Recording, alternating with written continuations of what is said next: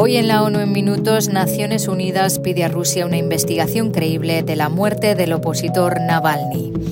ONU Derechos Humanos lamenta que el gobierno de Venezuela suspenda sus actividades en el país. La OMS solicita acceso urgente al hospital Nasser de Gaza asaltado por Israel.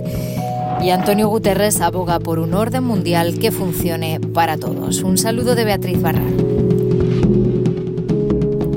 La Oficina de Derechos Humanos ha mostrado su consternación por la noticia de que el líder opositor ruso Alexei Navalny ha fallecido en prisión. En un comunicado recuerdan que habían planteado repetidamente graves preocupaciones relacionadas con los cargos contra Navalny y su detención reiterada que parecía ser arbitraria. Navalny llevaba en prisión desde enero de 2021 cuando fue detenido en Moscú. Anteriormente pasó semanas hospitalizado tras haber sido envenenado.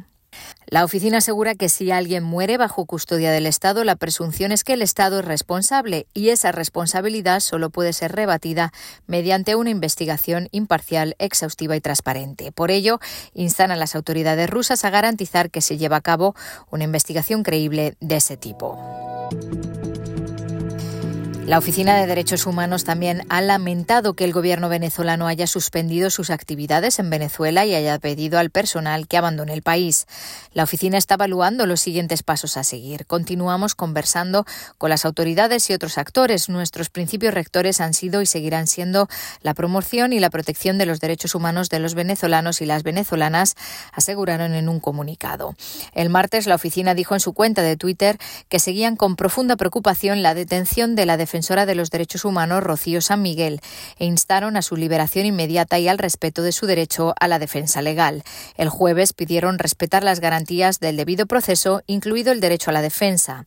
La oficina se estableció en Venezuela en 2019.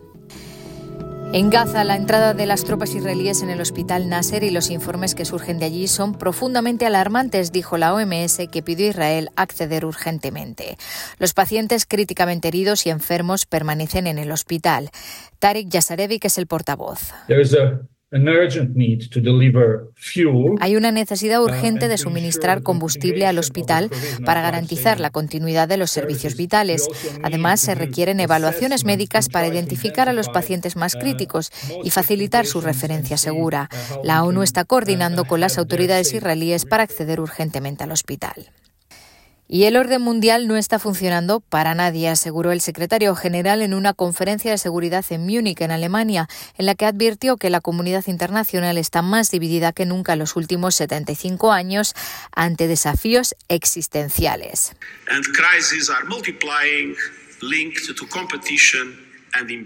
Las crisis se están multiplicando vinculadas a la competencia y la impunidad. Un orden global que funcione para todos debe abordar estas brechas y proporcionar soluciones, dijo Antonio Guterres.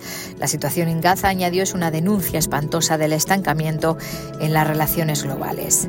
Hasta aquí las noticias más destacadas de las Naciones Unidas.